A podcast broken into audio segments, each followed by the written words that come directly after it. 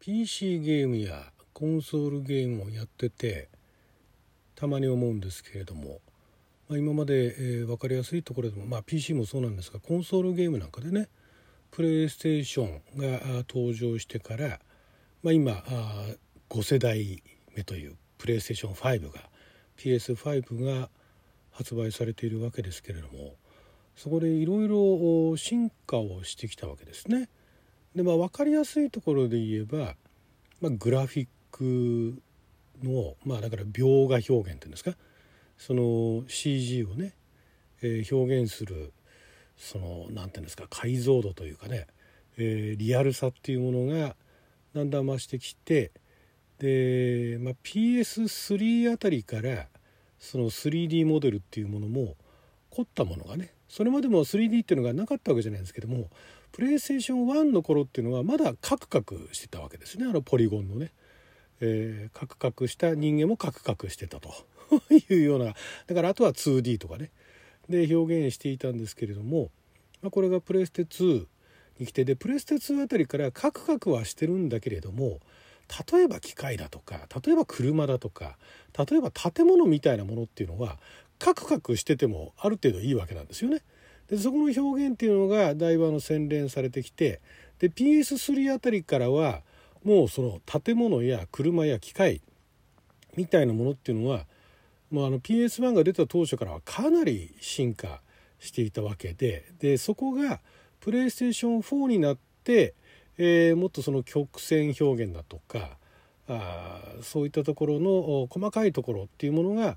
あだいぶ進化してきたと。だからまあプレイステーション3とプレイステーション4って実はその例えば同じゲームでもそのプレイステーション4用にチューンしたゲームと例えばだから最近私がやってるスカイリムなんかも最初あのプレイステーション3でも対応できるバージョンというのがあったんですがそのプレイステーション4の時代になってからはスペシャルエディションというね、えー、ある種何て言うんですか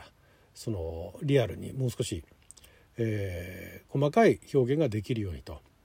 だからまあそういうグランドセフトオートもそうかなでそこら辺を例えば同じ進化なんかをね比較してようやくあここのところが違ってたんだっていう分かるぐらいの最初は印象だったと思うんですよ。今今にして思えばだいぶもう変わってるなっていうのが分かるんですけれども当時は進化はしたけど、まあ、そこまでね、えー、プレイステーション3の段階でかなりプレイステーション2から大きく進化した PC なんかもそうですよねちょうどその頃の PC っていうのも表現できる幅が広がってきたと。なので、えー、PS2 から PS3 っていうところの大きな変化ほど PS3 から PS4 っていうのはパッと見分からなかったんですね。でもまあある程度年月をかけてやっぱり PS4 のあのグラフィック性能っていうのは PS3 よりもすごいと。いうところまで来てじゃあ今度 PS5 になりましたと。PS5 になって何がどう変わったのっていうのもこれもあんまりだからそこら辺のところ CG だとかっていうねあのそういうあのゲームだとかそういう CG をあんまりあの注意深く見てない人にはちょっと綺麗になったねぐらいなのかもしれないんですが例えば PC なんかでもそうなんですがあのレイトレーシングっていうね、えーまあ、簡単に言ってしまえば PS4 までっていうのはえー、建物があってガラスが窓ガラスがありましたとでそこの前にキャラクターを動かしていってで立ってもその窓ガラスにそのキャラクターは反射しなかったんですね。で反射させるためにはだから演出上反射させるためには窓ガラスの方にもちょうどこの位置に立ったらそのキャラクターとシンクロするようなその画像を描画するっていう必要があったんですけどもそれを全部やっていくとべらぼうなその計算量っていうかね、えー、処理量が発生したんで、まあ、それはやりませんでしたと。ただもう PS5 の段階になるとそのレイトレーシングの技術というのがあって PC でもそうですけれどもその光がどこから来てでそれがあまあ反射して明るさとその明るさに対してでその周りに物があってどこがどう反射するかっていうのがもう計算そういう計算ができるように処理されてるのでえー、その PS4 で同じようなことをしようとするよりも非常にあの、まあ、楽にって言い方も変ですけども処理っていうのがそれほどその何ですかね大量のデータ量っていうよりかはその計算でできるようになってきたと。いうところででそういうのっていうのもまあレイトレーシングって言われてもピンとこないかもしれないけどもそう言われてみれば建物をね地面に例えばあの雨が降った後の水たまりがあったらそこにそのあるところに立つとその地面あのその建物かなんかが反射して見えるだとかいうようなのっていうのがだいぶ自然にできるようになったんですね。でまあ、空気感だとかそういったところの表現も変わってきたし当然そのいわゆるその生物と言われる建物だとか機械だとか小物だとかそういったものもまあリアルになった上に人間もまあだいぶリアルに表現できるようになってきたと。じゃあ今後どうなっていくのかなと。いうところで、えー、まあこれあの想像する未来って昔ねあのコーナーありましたけれども想像する未来じゃないんですが今後どうなっていくんだろうっていうのを考えた時にあの常々思っていたのが最近だからスカイリムやってて思うんですけどもそのだいぶ以前に比べてそのオープンワールドみたいなねオープンワールドじゃなくてもいいんですけどもそのあるステージに行った時に出てくるそのキャラクターの数っていうのが 3D になったからね。3D になってからその出てくるキャラクターの数っていうのがだいぶ増えてはきたものの、えー、実際のそのリアルな世界と比較するとまだまだその郊外のレベルですよね、え、都心部ではなく郊外のレベルで人がまばらであると。で大量に人が出てくるような例えば何でしょうね、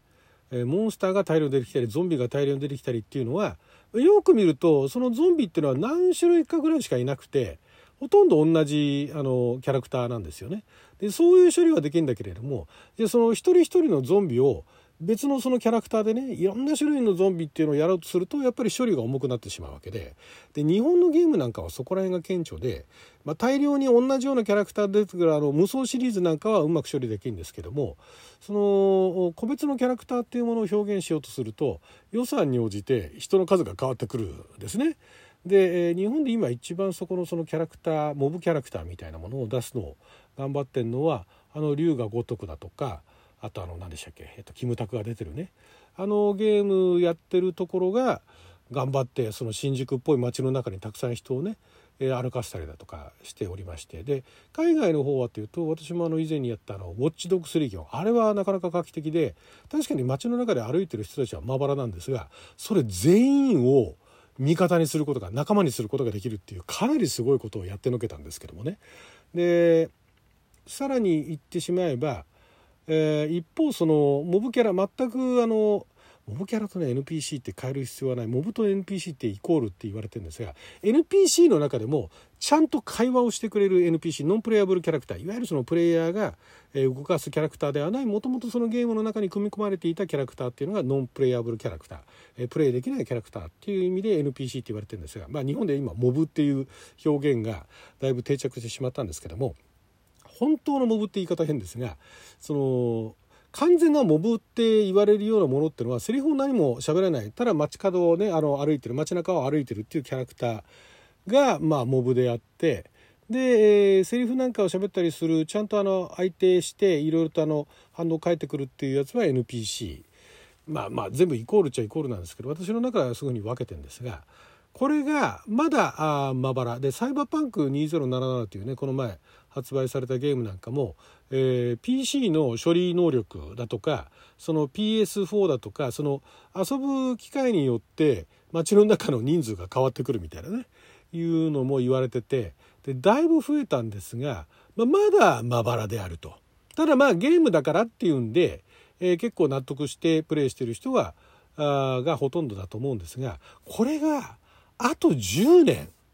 えーまあ、今ちょっとあの半導体の供給が追いついてないという話なんで、まあ、軽く10年から15年ぐらい経った段階でその次の世代が来ると思うんですね。でその次の世代って何を表現するのかっつったら、まあ、確かに一方でそのグラフィックのね高精細なより高精細な表現っていうのも出てくるでしょうけれどもレイトレーシングっていう技術が出てきたあ出てきたおかげでえー、いわゆる光と影の表現っていったところ簡単に言ってしまうんですよ。光と影の表現っていったところはある程度のそのクオリティは担保できるようになったと。じゃあ次どこに手をかけるかって言ったらいわゆるその処理能力っていうものが上がっていくっていうことでその街の中に登場する NPC が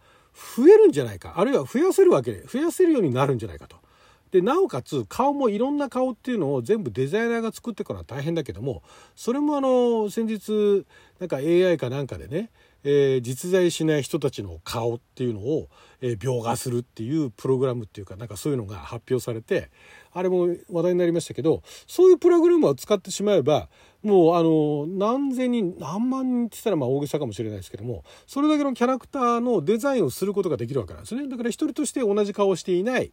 えー、キャラクターっていうのを大量に人がいちいちデザインしないで半自動的にそれがもう作れてしまうと。でそれがそういう街の中にいろんなそのキャラクターっていうのが大量にいてでその中で会話できるっていうのが、まあ、何人かいるみたいなね。でその会話も、まあ、これはシナリオライターが考えなきゃいけないから大変ではあるんですがシナリオライターが頑張れば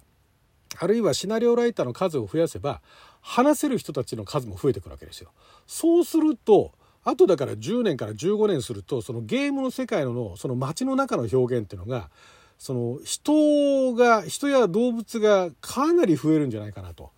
いうふうに思うんですね、まあ、勝手に想像してるだけですけどそうすると街中をその人混みをかき分けて、ね、誰かを探すだとか何かを探すだとか犯人を追うだとか、誰かを追いかけるだとか誰かから逃げるだとかっていうのができてくるわけなんですよね。でまたその何ですかその仲間にしたりだとかいうあの敵にしたりだとかそういうあの徒党を組んだりだとかっていうこともできるというのがここから10年15年先のそのゲームのトレンドになってくんじゃないかなって勝手に想像してるだけなんですけどね。そうなったら面白いなっていうね、まあ、その時はまたいろんなゲームが出てくるんじゃないかなと。だからまだまだねまだまだ頑張ってちょっとゲームやり続けたいなと思いますね。その頃多分そうなってくと思うんでね、えー、その頃が楽しみです。